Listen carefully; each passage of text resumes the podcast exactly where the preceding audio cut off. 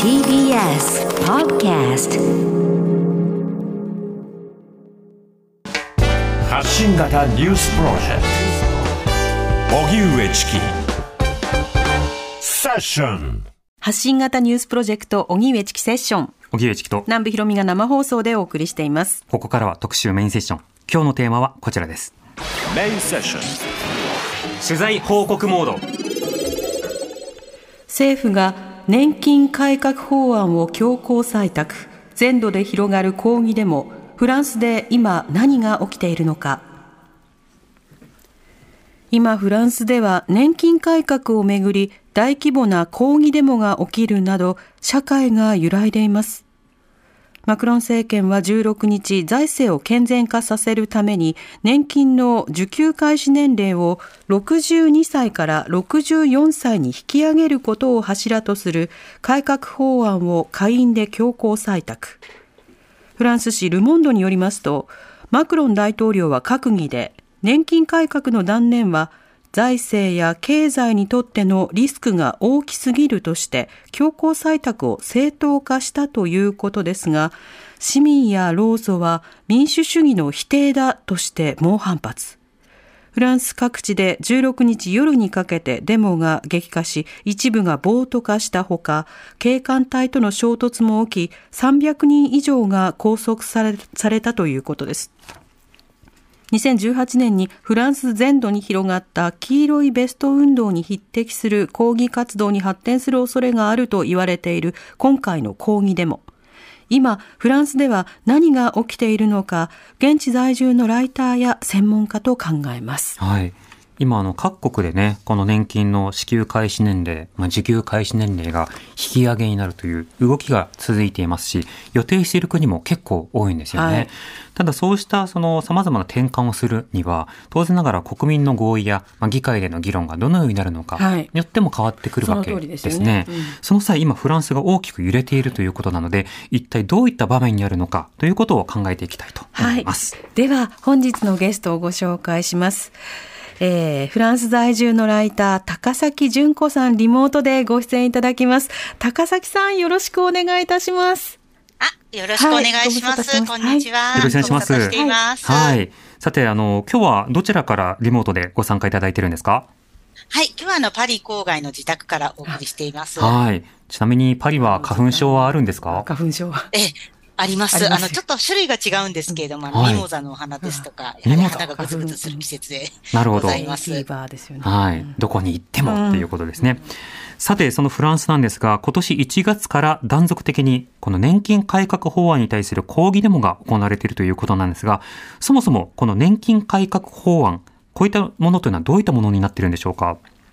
はい。あの、フランスの社会保険制度のうち、2030年までに年金部門の赤字を解消しようということで作られているですね。はい。で、あの、今、このままであの年金の制度を放っておくと、2030年にはこの年金部門の赤字が推定で約1兆9000億円にもなってしまうと。で、これはちょっとあの、あこれはいかにも問題だということで、あの、3点のポイントで改革が、おあの、法案が提出されています。うん。で、一つ目が、あの、先ほどお話しいただいた62歳の年金受給開始年齢を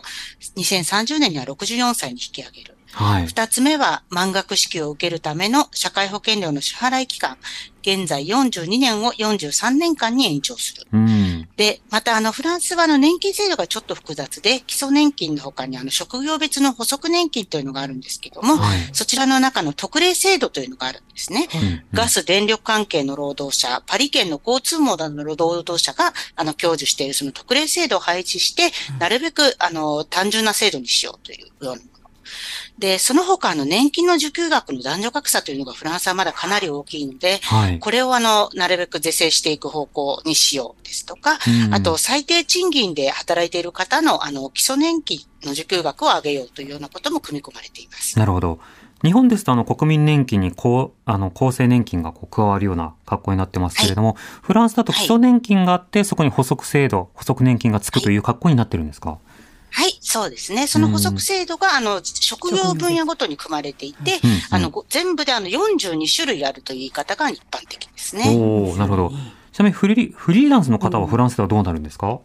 はい。フリーランスもですね、職業別にまたその保険制度の入るあの窓口が分かれていまして、うんうんで、私はその、えっ、とですね、著作、著著作権で、はいはいあの、収入を得ている人ということで、あの、ライター、カメラマンなどは同じ分野で、その保険制度に加盟するというのがあります。うん、なるほど持っ。てるんですね。まあ、それらと、そしてその男女差なども含めて、まあ、簡素化すること、引き上げること、そして支払い期間を伸ばすことになるわけですけれども、これ、受給者、あるいは受給をこれからね、するという、まあ、皆さんそうなんですが、そうした立場からすると、この改定案というのは一体どういったインパクトを持つものなんでしょうか？はい。あのー、2000、えっ、とですね、えっ、と、生まれた年によって、あのー、これまでの年金の、あのー、考えていた年代からな伸びる期間というのがまた変わるんですけども、はい1973年生まれ以降の人はもういずれにしても伸びると。うん。で、えっ、と、65年でしたかね、から73年生まれまでの人が、この、いえっ、と、四半時期ずつ伸びていくということですね。なので、若い世代にとっては、まあ、どちらにしろもう伸びていってしまうものなので、ええもうあの、何年か前から年金改革をもう言われていますし、なんかこう、受け入れモードはできていたというようなところはあると思います。うん、なるほど。さて、あの、フランスの年金改革なんですけれども、こうしたその引き上げなどによって、あの、財政的なバランスというものを改善する。要は、その支出規模というのを少しこう縮小するということを狙っているわけですか？はい、そういうことになりますうね。ん、なるほど。まあ、な、中でもこれ、あの、いろいろな議論が必要だと思うんですが、これ、フランスのこういった受給開始年齢の引き上げなどは、ヨーロッパ各国などと比較をすると、どういった位置づけになるんですか？はい。あのーまだフランスはですね、受給開始年齢が低い。とか、あのー国の一つでして、はいあの、ヨーロッパの中でも受給開始年齢というのはまだいろいろばらつきがあるんですね。うん。というのが、やはりその国の高齢者の割合やシニアの就業率、賃金、物価の具合も少々変わるので、ええあの、なかなか一概にまとめられないと。で、欧州連合の今の、あの、各国を単純比較するなら、まあ、65歳開始以上というのが多く、今も上がっていく、その年齢も上がって引き上げていく国が多いんですけれども、うんあの、フランス、あの、は、これにこう、抗っているというか、あの、62歳でとどまっているのが今のところ、フランス、スウェーデン、ノルウェー、スロバキアなどがあります。うん。ただ、あの、マクロン氏は、あの、欧州重視の政治家なので、やはりこのあたりも足並みを揃えたいという思いが強いのではないかなと思います。なるほど。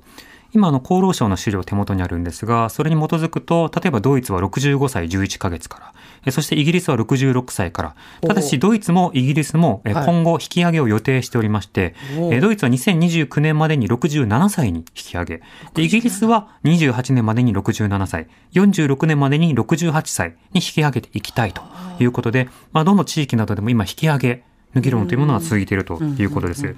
一方で日本でもそうですけれども、今フランス、あの、高齢者でなおかつ労働を継続している人の割合、これ高崎さん高くはなっているんでしょうか？はい。あの、そこまで、あの、各国に比べて高くはなくて、あの、シニア年齢の就業者というのがフランスでは50%ぐらいなんですね。うん。はい。で、このヨーロッパの中でも高いのが、あの、デンマークと言われていて、まあ、その同じシニアの切り口の労働者が、まあ、あの、7割ぐらいと言われてるんですけれども、ええで、やはりその、年金というのは、その、高齢者の所得保障のことなので、そのシニア労働と両輪で考えていかなければならないとうん。いうこと。そう。で、そこでそのデンマークの方のルポがこの週末にかなりいろいろ出まして、はい。で、まあ、あの、70歳を過ぎても働き続ける方の、あの、ご意見が紹介された。うんで、その中で一人、あの、夜勤をまだしている70歳の看護師の女性が、あの、涙ながらにですね、もうフランスの人々も戦ってって、はい権利があるなら戦ってって、私たちは十分に意見を言ってこなかった。決まっているけど困っている人はたくさんいるということを伝えているんですうね。ん、なるほど。まあ、いろいろなその意見がある中で、フランスはまだ低めの、あの、受給開始年齢ではある。ただこれを改善し、改善ではなくて、あの、高くしていこうというのがマクロン政権ということなんですが、これあの、まず国民の反応と、それから議会の反応、そして、まあ、街での反応など、いろいろ伺っていきたいと思うんですけど、まず世論の調査では、この支持度合いというのはいかがですか？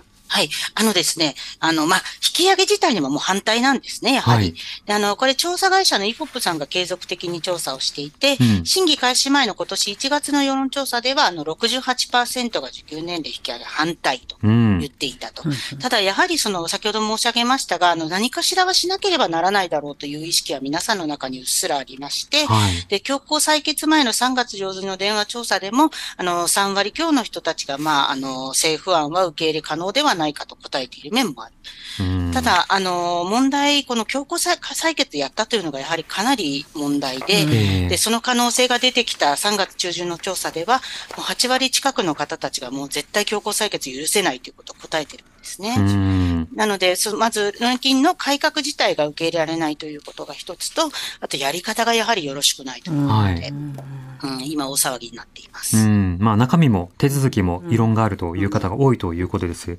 この強行採決についてはまた後ほどあの専門家の方にお話を伺いたいと思うんですが、あのこうした世論だけではなくて、あの様々なデモというものが今起きています。このデモというものは今どういったものが高崎さん起きているんでしょうか？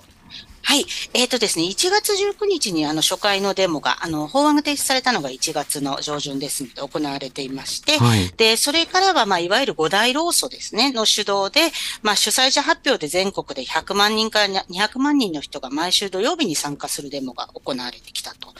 で、デモは毎週木曜日、ストは平日の火曜日、木曜日というような何かこうスケジューリングができていて、うんであの、1月の中旬からそれがこう、粛々と行われてきたということですね。はい。で、私もあの一回あの出張に、のにぶつかってしまって、で、この帰りの電車の便がキャンセルになって一泊延泊しなければならなくなったんですけれども、はい。まあ仕事先の人も家族たちもまあ困るけどしょうがないよねという、あの平常運転のデモストの受け取りでした。うん。で、ただこれがやはりあの先週土曜日のその強行採決後初めてのデモというのがかなりあの拡大しまして、はい。で、これまでそのデモがそんなに活発でなかった地方の小都市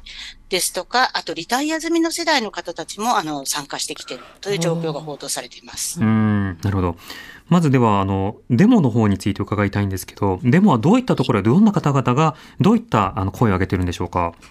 はい。で、あの、やはり左派、えっ、と、左派というか、その、ローソンに近い方たちが、あの、主催の中心にありまして、で、まあ、街の中心の目立つところから始めて、こう、練り歩いていくというのがあるんですね。うんで、まあ、パリでしたら、まあ、レプブリック広場ですとか、バスチユー広場、その民衆運動の、あの、歴史的な場所からスタートして、こう、わーっと歩いていくというものなんですけれども、はい。その途中でやはり過激派が混じって、あの、破壊攻撃が行われていく。というのは、これあの、黄色ベスト運動の時も、まあ、フランスでデモといったらどうしてもこれが起こってしまうというのがあるんですね。うんただ、これが、あの、でも先週の土曜日からは、あの、議員さんの事務所なんかも対象になってしまって、はい。で、あと、その地方都市では市役所に侵入する過激派なんかも現れてしまっているんですね。うんちょっとそれはあの、これまでのデモではあまりなかったことなので、その商店ですとか物品の破壊、車の破壊というのはあったんですけれども、その政治的な関連、行政の施設が破壊されるということで、これはショッキングに伝えられています。なるほど。ちょっと攻撃行動が一線を越えていく、まあそうした危険性というのもあるわけですか？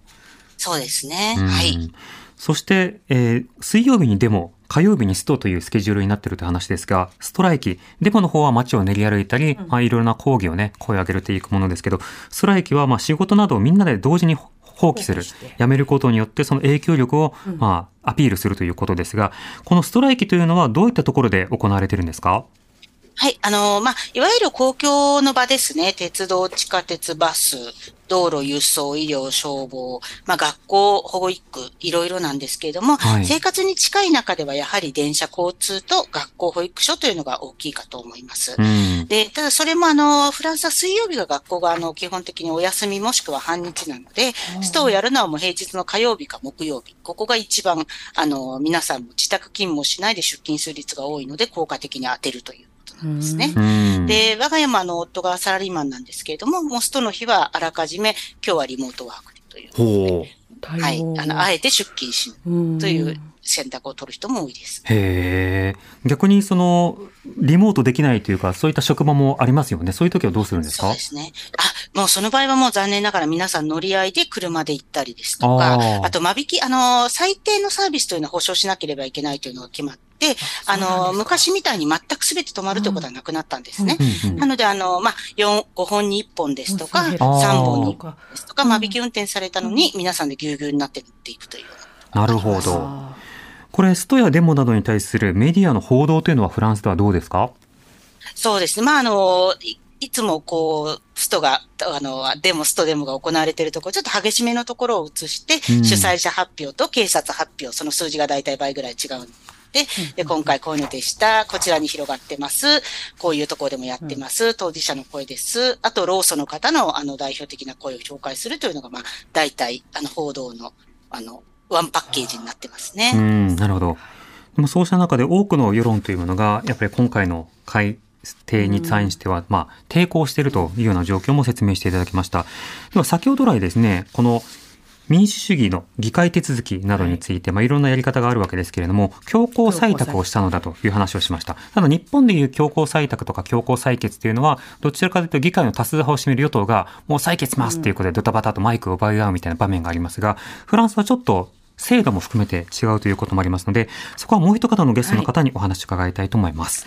えーここで同志社大学政策学部教授の吉田徹さんにリモートでお話を伺います。吉田さんよろしくお願いいたします。吉田です。よろしくお願いします。お願いします。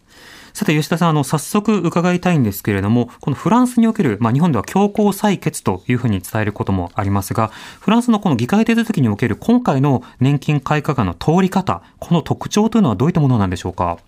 はい、あの、採決っていうふうに、あの、日本では表現してるんですけど、正確に言うと、まだ採決はしてないんですね。はい。で、これどういうことかというとですね、憲法の、フランスのですね、現行憲法の49条第3項というですね、えー規定があってですね、うん。で、そこ、どういうことが書いてあるかというと、24時間以内に会員で内閣不信任案が提出されて、それが可決されなかった場合、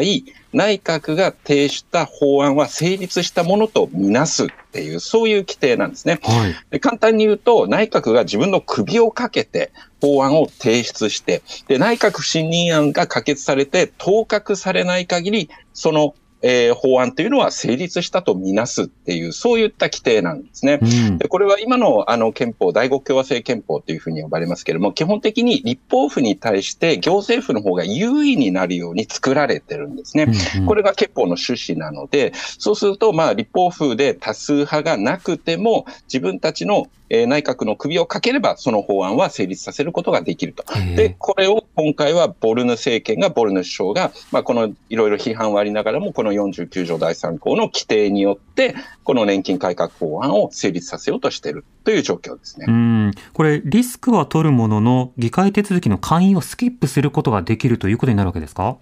その通りですね。で、あの、マクロン大統領はですね、まあ、最後までなんとかですね、えーまあ、多数派形成をして、というのは今のマクロン派っていうのはですね、議会の中で少数派なので、はい。えーこう多数派工作をしなきゃいけないわけですね。うんで、この年金改革法案に関しても、まあ、なんとかですね、とりわけ中道保守の共和派、共和党というのがいるんですけれども、そこのまあ協力を得ながら多数決で可決をしたかったんだけれども、えええー党のですね、えーこの共和派も一枚岩ではないので、どうやら多数派が、えー確保できなさそうだということで、ボルヌ首相はこの49条の第3項を適用したという形になっています。うんまあ、憲法を適用しているということから、まあ、ルールにはのっとっているものの、しかし議会手続きをスキップすることから、これは各政党から反発を大きく招く。吉田さん、こういったことになってるわけですか？その通りですね。で、あの、元から、まあ、マクロン政権はですね、まあ、議会軽視じゃないかというですね、批判がかなり、えー世論からも、えーありました。ええで、こういったですね、まあ、年金改革というですね、かなり重要な法案をですね、やっぱりその、お議会で多数派がないにもかかわらず、まあ、そういった意味では強行突破であるわけですけれども、うん押してしまったということが、さらに輪をかけてですね、この世論の反発を買う結果に、ここ数日なっているという状況です。うん。なお、下院の議論をこうやって飛ばすことができたということですけれど、まだ採択はされてないという補足もありました。今、この法案はどういった状況にあるんでしょうか？えっと、つまりですね、で、えーこれからですね、内閣、えっ、と、マクロン派以外の野党は何をするかというと、この法案を阻止するために内閣不信任案をどういうふうに可決するかどうかっていうところに今、焦点は移ってます。うん。で、そこでですね、まあ、一番乗りで、えー内閣不信任案を提出するというふうに言ったのが極右の国民連合なんですね。はい。で、それに加えて、今度は極左のですね、これは左派連合があるんですが、NUPS っていうのがあるんですけれども、NUPS っていうのが左派連合があるんですが、うんえっ、と、そこが、まあ、えー我々も内閣不信任案を提出する構えがあるというふうに言っています。はい。なので、極左と極右からこう挟み撃ちになっている今の政権はですね、という形なんですけれども、ん彼らだけで、じゃあ内閣不信任案を可決できるだけの多数派があるかというと、ないんですね、これ議席上。はい。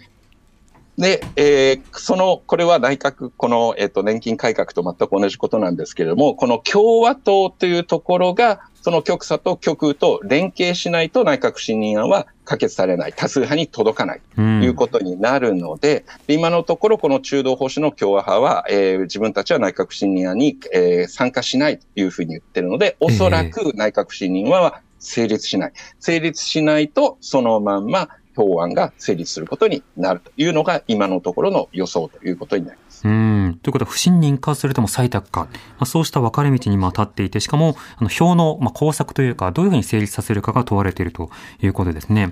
ちなみにこれ下院を、まあ、議論をこうスキップされた格好になるわけですが高崎さんあの現地のあの野党議員の方々の反応などはどういうふうに反応してたんでしょうか？はい。で、やはりその議会軽視というのが一番大きくて、はい、で、あの、もう、せめて、あの、投票、いずれにしろいろんな工作があって、一票差でも投票で、あの、採決すべきだったのではないかというのは来て、あの、声が上がってますね。なるほど。なおこの憲法49条3項にのっとった、まあ、採決の、まあ、の、スキップという、まあ、こうした仕方は吉田さん、フランスでは珍しいことではないんですか？えっと、そうですね。あの、今の、えっと、先ほど言ったようにマクロン派っていうのは議会で、えー、こう、過半数を得てないので、はい、えー、かなりの頻度でこれを使うようになっています。なので、そこからしてですね、そもそも民意軽視じゃないか、議会軽視じゃないかという批判があったんですけれども、あとはですね、90年代にやはり時のですね、これ社会党政権ですけれども、えー、与党で関数に少数派内閣だったっていう時にもかなり、あの、乱用、乱用というかですね、乱発をされたという、えー、経緯があります。ただですね、えー、このの2008年に憲法改正があって、かなりですね、この使えるこの49条3項を適用できる回数であるとか、その範囲っていうものについてはですね、かなり制約がかかるようになったんですね。なので、かなり以前よりはまあ抑制的に使うようになってるんだけれども、いかんせんマクロン政権は改革志向なんだけども、議会で過半数がない。じゃあどういうふうに様々な法案をですね、成立したらかというと、やはり多数派ができないときは、やはりこの49条の3項を適用して、まあ強行突破をするということになります。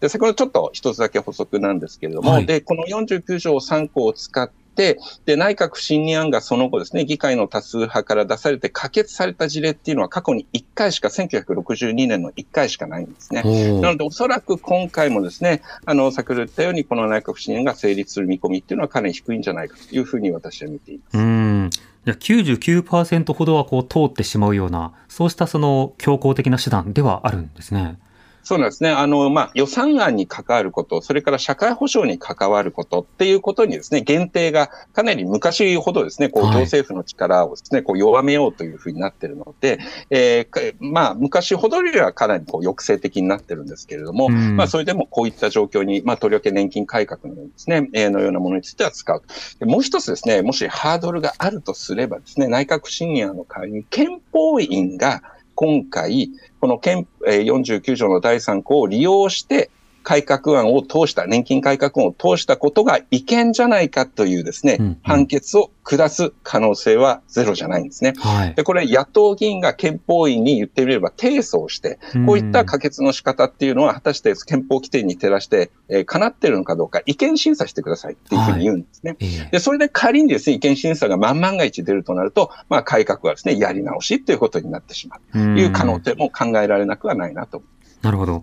これまたそもそもになるんですけれども、フランスのその憲法制度というのはどうして、あの、この議会より行政に力を持たせうるような制度になっているんですか？はい。あの、新しい政治体制っていうですね、常に過去の政治体制のこう反省の上に立ってるわけですけれども、はい、フランスの1958年まで、戦後からですね、1958年まで続いた第四共和制っていうのは非常に議会の力が強かったんですね。うん、で、議会の力が強い一方で、かなり小党乱立になっていた。細かな小さな政党がいろいろ寄り合い状態になってですね、で、中道政権を作るっていうふうになってたんですけれども、そこでいろいろですね、こう、まあ、有効な意思決定とかですね、効率が悪くて結果的にこの第五共和制が生まれるきっかけとなったアルジェリア独立紛争ですね。これを止めることができなかったいう反省があるんですね。うん、で、そこでドゴールってですね、これ、あの、戦後解放の父ですけれども、が、自分が首相になってその後大統領になった時、新しい憲法体制を作るわけですけれども、それは非常に、まあ、大統領優位、大統領がこうするんだってリーダーシップを発揮できるような、そういった政治体制にしなきゃいけないというような形で、えー、こうした状況が、条項がですね、導入されたというのが経緯になります。うん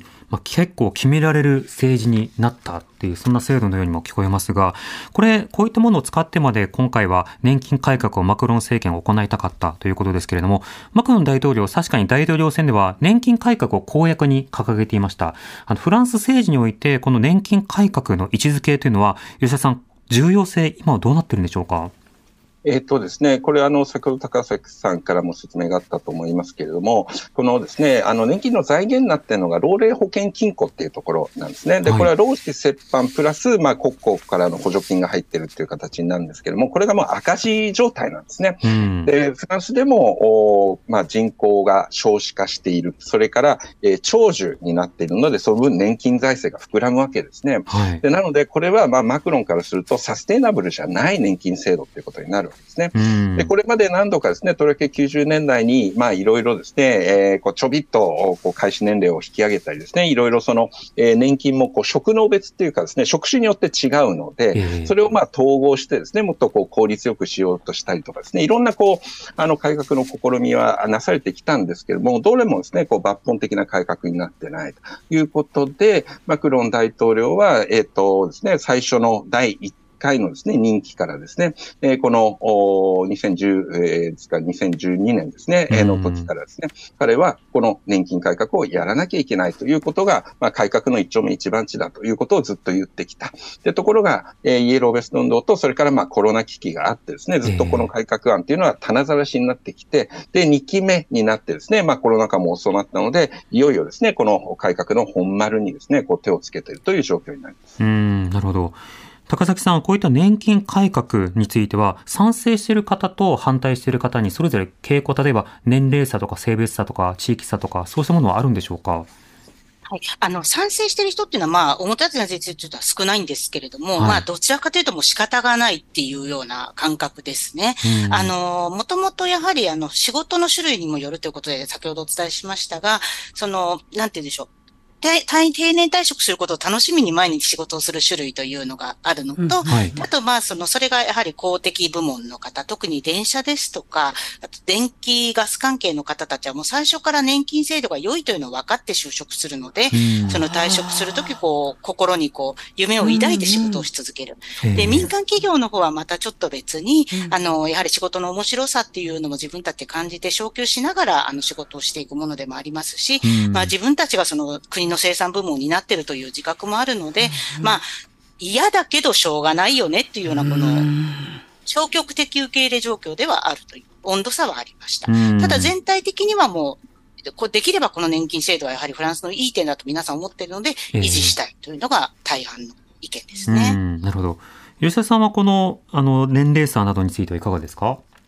あの、今回ですね、いろいろこう、議論がなされたのはですね、やっぱりその、まあコロナの時にエッセンシャルワーカーズと呼ばれたような非常に過酷なですね、まあ肉体労働を使ったですね、はいそういうのを早くからこう、キャリアの最初からですね、そういう過酷なこう、職種についているような人たち。で、彼らに対してですね、彼らはまあ、あの、今、現状ですね、えっと、その、短く、短い時期間しか、まあ、年金を納めないのに、フルで、まあ、年金をもらえるっていうですね、特別な、こう、制度のもとにですね、年金制度あるわけですね。で、それをですね、どういうふうに、どの今度は職種にそれを当てはまるのか、どの職種を外すのか、こういう新しい、例えばシングルマザーですね、えー、働いてる期間がストップキャリアの中断があったとかいう、そういう場合どういうふうにですね、それに手当てするのかですね、うんうん、ったところで非常に議論が集中したというところがあります。で、これに対しても、まあ、政権はですね、まあ何もしなかったわけですけど、様々な情報案を示したりですね、でそもそもまあ65歳って言ってたのを64歳にしたりとかですね、あるいは年金の最低年金賃金みたいのを定めますとかですね、いろんな形でまあ情報してきてですね、なんとかまあ合意をさせようとしたんだけども、まあいかんせんその、えー、最初からもともとマクロン政権というのは人気のない、えー、政権だったということもありますし、まあ議会の中では多数派がですね、なかなかこう、それでまとまるっていうことはないので、こういう強行突破になったというのが全体の状況です、ね。なるほど。ちなみに高崎さんはしょうがないと思いますか？それとも、あの、反対って思いますか？いやできれば反対。でも何かしらの改革があるのはしょうがないと、中途半端で申し訳ないんですが、それよりはやはりやり方ですよね。これはやっちゃいけないというやり方だと思います。そうですね。自分たちの意見が聞かれた上で意思決定に、まあ、たどり着いたのか、それとも軽視されたのか、その感覚というのは市民にとってはとても自由ですし、ねなおかつそれが通ってないまあ、声が届いてないと感じるからこそ、うんまあ、市民運動というものがこうやって大きくなっているタイミングだということも分かりました。しかしマクロン政権が人気がないっって連呼されますけれども、その背景などについても5時台伺っていきたいと思います。発信型ニュースプロジェクト荻上チキセッション時刻は5時になりました。荻上チキセッション今日の特集メインセッションは政府が年金改革法案を強行採択。全土で広がる抗議デモ。フランスで今何が起きているのか。ゲストはフランス在住のライター高崎淳子さん。同志社大学教授の吉田徹さんにリモートでお話を伺っています。お二人とも引き続きよろしくお願いいたします。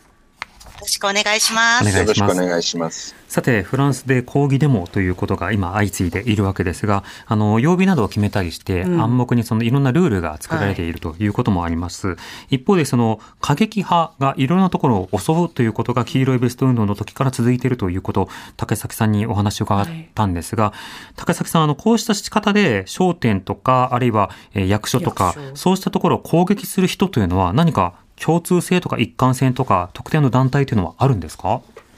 あのいいろいろ言われてはいるのは、やはり極極左の人たちに近いという、その社会的に鬱憤を持っている人たちがこういう気に発散するということは言われているんですけれども、ええ。まあ、あの、明らかにこういう人たちがやってるよみたいなのはないですうん。ね。ただ、あの、どこでもスト、あ、デモになると、どこからともなくやってきて、ええ。破壊行動が起こるというような人たちです。なるほど。そうした事案があると警察などによって逮捕者も出てくることになるわけですか？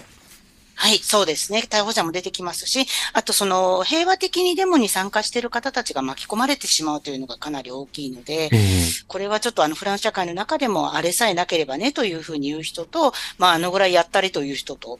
両方の意見の人がいますうね。ん、なるほど。あの、どちらにしてもその極、極左がどう動くか、動くのかというのが今のフランス政治に重要なんだと分かりますが、吉田さん、あの、今の議会構成の中で、その極、極左というのは、どういった政党がどういったことを主張している方がいるんですか？はい、えっ、と、まあ、よ議会でですね、極というと、これが、あの、かつては国民戦線と呼ばれてたですね、はいえー政党ですけど、今、国民連合というふうに名乗ってますけれども、そのですね、まあ、代表がマリーヌ・ルペンという女性の政治家で、これは、あの、マクロンとともにですね、過去2回大統領選の決選投票に進んだ人です。はい。で、この曲っていうのはですね、まあ、長らくこのフランス政治の中で言ってみれば、まあ、極物扱いされてきたんですけれども、やはり2000年代に入ってですね、非常にこう支持を伸ばしてですね、今やまあ、捕獲、かつてはフランス政治って捕獲対立だったんだけれども、まあ、マクロンが代表する新 EU 派、新グローバル派とですね、それからこのルペン極右がですね、代表する非常にナショナリズムですね、で、権威主義的な、この二つのですね、まあ、政治的潮流の対立の構図ができているという状況になっています。うん。で、そこに割って入ってるのが、えー前回のですね、この大統領選でやはり検討したですね、メランションっていうですね、社会党、左派の社会党だった人たちが共産、えー政治家なんですけども、共産党と組んでですね、はい。えーこのおですね、支持を集めてきたあ人間ですけれども、うんえー先の、えーですね、えーあの、議会選で、このメランション派とですね、屈しないフランスっていう一派があるんですが、はいこの屈しないフランスと、それから緑の党と、それから社会党で、えーこう選挙協力をして統一会派を作って、言ってみれば左のブロックですね、大きな左のブロックを作るっていうことになったんですね。うんで、その極右とその極左のブロックが中道派のマクロンを取り囲むというのが今の議会状況になっているわけですね。うん、なるほど。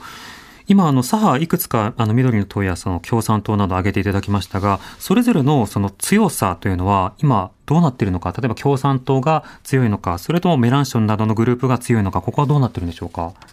はい。えーっとですね、完全にこれはですね、まあ、フランス、特に近年になって大統領選を中心に動くようになったので、はい。大統領選で一番まあ、スコアの高かった人のもとにですね、こう、えー政治がこう、議員が集まるという形になってます。で、この中ですね、やはりそのメランションの率いるですね、屈しないフランス、まあ、彼自身は議員ではないんですけれども、うんえー屈しないフランスっていうところがやはりですね、非常にこう、まあ、あー顔になっていて、で、緑の党と社会党は彼らに屈くっつけてない、くっついてないと支持すらもしてもらえないので、はいえーやむなくこう統一会派を組んでるっていうことになるんですね。で、今回のあの年金改革のですね、中のこの左派のヌープスっていうですね、左派の統一連合の中ではかなり温度差があった。温度差があったんだけれども、まあ、内輪もめをしてしまうとですね、こう有権者からからそっぽを向けられるし、えー次のですね、まあ、メラン賞の覚えがめでたくないとですね、うんえーこれ次の選挙のこともありますので、えーこれは、あまあ、言うことを渋々ながら従ってですね、こう、メランションの言うことをやって反対をしているという議員も中にはいます。うん。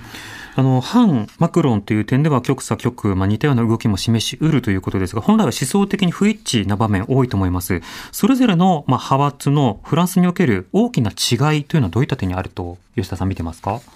あの、共通点はですね、まあ、EU と距離があって、はいかつ、こう、反グローバル化ですね、そこのスタンスは一致してるんですね、この極左も極右も。うん。ただ違うところはですね、やはりこの移民であるとか、ジェンダーであるとか、えーマイノリティであるとか、そこが全く違うわけですね。で、支持者もですね、かなりそこですね、えー重なってない部分があって、はい。やはり移民に対してですね、寛容であるべきなのかっていうのが極左になって、やはりなるべくそこはですね、移民は規制すべきだ、排外主義的な立場を取るのが、えーこう極右というところになって、そこはですね、なかなかお互い一致団結できないわけですね。うんなので、これの年金改革に反対する中でも、かなり極右と極左っていうのはお互い反目をし合ってるわけですね。ええ当然ながら政府に対して反目しているというのはお互いそうなんですけれども、極左と極右もお互い協力をしないというような状況になってしまって、それがまた多数派を作ることに非常に難しいという状況になってるんですね。うんなので、えーちょっとですね、イメージすると、ワイマール時代のドイツにちょっと近いところはあるわけですね。はいあの時も、えー共産党とそれからナナチスがいて、で、中道の勢力がち小さな中道勢力がたくさんいて、議会で多数派を結局作ることができなくて、で、結果的にまあヒトラー政権を呼び込んじゃったっていうところがありますけれども、ええ状況としてはですね、議会が完全にまあデッドロックになっちゃってるっていうのはですね、遠心化が働いてっていうのは今のフランスの状況ですね。うんなるほどそうした中で今、市民運動なども含めて、まあ、抗議をして、この年金改革を止めようというようなことを続けている方々が多くいるということですけど、高崎さん、この市民運動は、あの年金改革を止めるのか、それとも対話を求めているのか、それともなんかもうちょっとこう前進的な、あの、年齢をもう少し引き下げてほしいとか、何を求めての活動だと見ればいいんでしょうか？いやすいません。ちょっと私もですね、あのー、49条3項が使われてしまってからの反応というのがちょっと読み切れないところでして、あはい。のなかなか綺麗にお答えできないのが恐縮なんですけれども、とにかく今はこの通し方では嫌だという、うん。もうちゃんと議会で話し合うべきだったっていうことへの反発が強いように私は見受けています。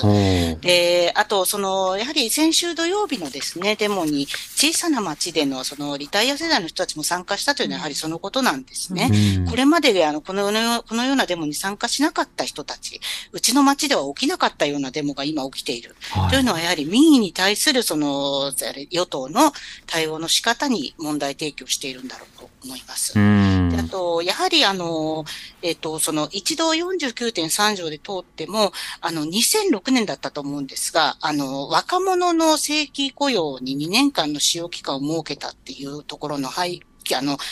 法案が廃案に、一回通ってるのに廃案になっているのは、はいこれかなり強い反応のデモが起きたからなんですね。うんで、300万人規模のデモが起きて、もう本当大学封鎖なんかも起こった時に、はいその別の法案でこれを廃案にするっていうことをやって追い込んだっていう経験があるので、ええ今回もやはりそういう風になるのかな。すいません、吉田先生。ちょっと私間違ったこと言ってないといいなと思いながら、報道参考にお話ししました。はい。吉田さんもうなずいてますが、いかがですか？あの、そうですね。それ、2005年の時のあの CPE 2005年。ですね、えー若年を雇用しやすいようなあの法案があって、それがかなりですね、若年層を中心に反対を受けて、で、撤回するということもありました。はから、あの、1995年ですね、この時もですね、年金改革で、まあ、制度を統一しようということで、これもかなり何百万を動員するですね、デモが全国で広がって、うん。で当時はアラン・ジュペっていう人が首相でしたけれども、結局的に撤回をするということになりました。うんうん。でただ今回ですね、あの、まあ、内閣不信任案が通ればですね、別ですけれども、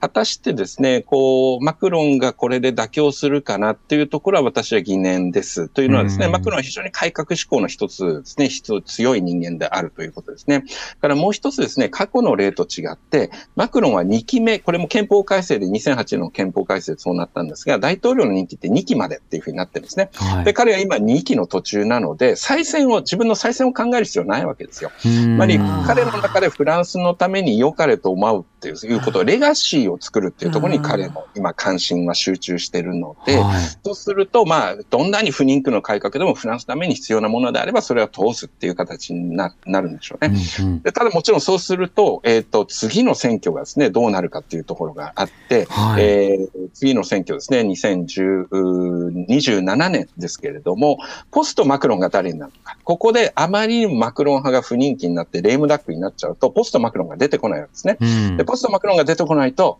誰がそうすると次の大統領に手をかけるかというと、はい極右のルペンか極左の、えーメランションということになってくる。なのでうん、実は非常に今回のこの騒ぎがですね、どういうふうに、えー展開するのかっていうのは次の大統領選を考える上でも非常に重要になってくると思います。なるほど。どちらにしても、例えば、そのグローバルな課題というものはいくつかあるわけですが、そうした経済制裁、あるいはその対ロシア政策、あるいはそのエネルギー政策など、足並みを揃えるといったときにどういうふうに対応するのか、読みづらいところもあるのかなと思います。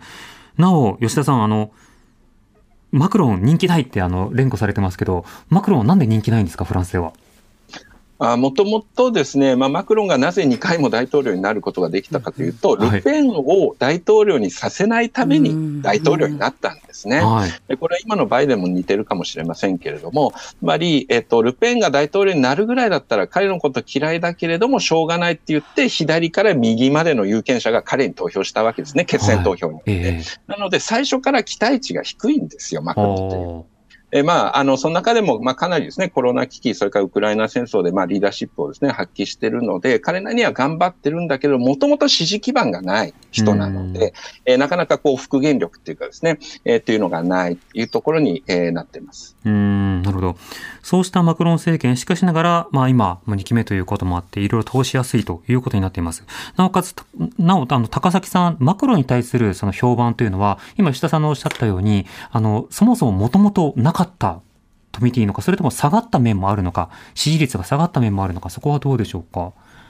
そうですね。あの、前期の時に、こう、ポッと出てきて、ワッと大統領になったみたいな印象があるんですけれども、やはり、もともはと、そう、ポッと出てきて、ワッと大統領になったというような、で、あの、これまでその、カレー世代の人が、あの、出てこなかったっていうこともあって、すごい期待値、その意味での期待値は、あの、前期の時は高かったんですね。うん。ですが、その1期目の時にやはりちょっと思ったよりも強権的にやるというか、はい。あの、これはちょっと私の周りでのフランスの人々の反応なんですけども、クラスにああいうすごく勉強のできる嫌な奴がいたっていうことの、はい。なんかこう象徴的な人なんですおね。ー。頭が良くて、うん言いまかして、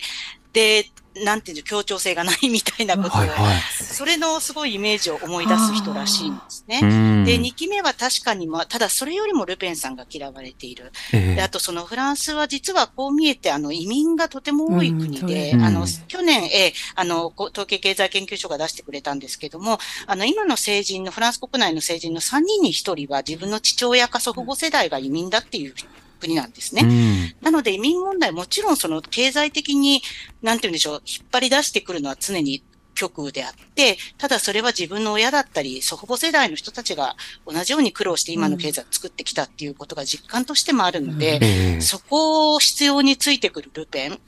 あと、やはりフランスの共和国の理念に対して、あれだけ排他的なのは受け入れられないっていう人たちが、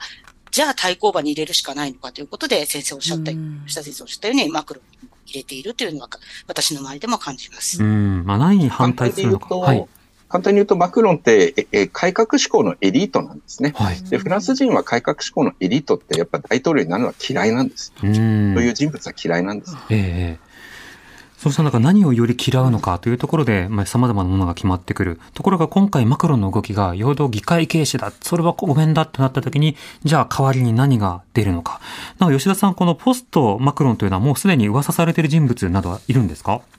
えっとですね、まあ、有力視されているのがですね、えっと、前の前の前の首相だった、あの、マクロンが最初に大統領になった時に首相になったですね、フィリップ、エドワール・フィリップっていう人がいます。はいで彼は、まあ、マクロンと、その後ですね、マクロンの今、えっと、ルネッサンスっていう政党があるんですけども、そことたもとを分かってですね、自分の小さな政党を率いている人なんですけど、まあ、下馬評通りであれば彼が一番有力なのではないかというふうに言われてますが、うんまだですね、えー全どういう人がこれから出てくるのか。で、しかもですね、マクロン、マクロンがこう大統領になって議会が再選されてですね、かなりですね、その8割がですね、新人の議員になったんですね。うんえー元職じゃない人たち、あまりにも不人気なので、出馬そもそもできないっていうので、新しい人がドバーッとこう議会にやってきた。それがまあ議会の混乱にですね、こう拍車をかけてる部分もあるんですけど、うんそういった必要があってですね、ポストマクロン誰になるかってまだちょっと見えない。なるほど。まあ、そこも含めて占う法案ではありますね。はい。今日はライター、高崎純子さん、同志社大学政策学部教授の吉田徹さんにお話を伺いました。お二人ともありがとうございました。ありがとうございましたよろしくお願いいありがとうたします。ございましありがとうございましたた。荻上チキ。